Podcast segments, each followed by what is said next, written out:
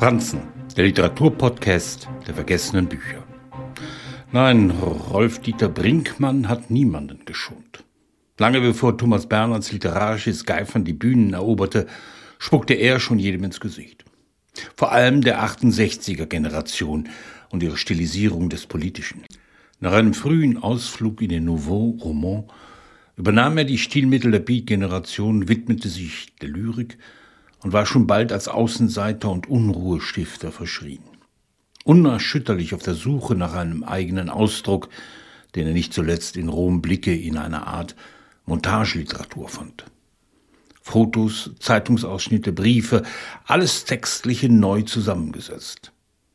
Vom 14. Oktober bis zum 9. Januar 1973 führte Brinkmann in drei Heften eine Art Tagebuch über seinen Aufenthalt in der Villa Massimo, was den Kern von Rom Blicke ausmacht. Von der Abfahrt in Köln bis zu seiner Abreise in Rom war er nahezu versessen auf jegliche Form der Beobachtung. Sprachmächtig, unerbittlich, egozentrisch. Das Verstopfen mit blödsinniger Realität, in der wir alle schön an der Leine gehen, wie er geschrieben hat, klingt in unseren heutigen Tagen, als habe ein Autor weit in die Zukunft geschaut.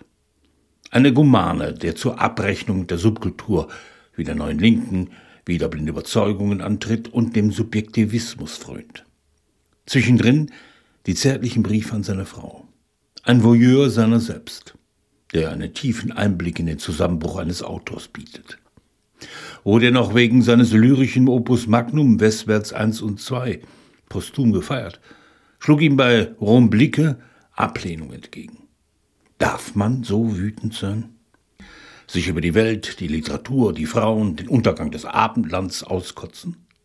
Ist der Mensch wirklich nichts als ein lebender Witz? Brinkmann liefert in seinen Bruchstücken, die sich nicht bescheiden wollen, nichts als Abscheu ab.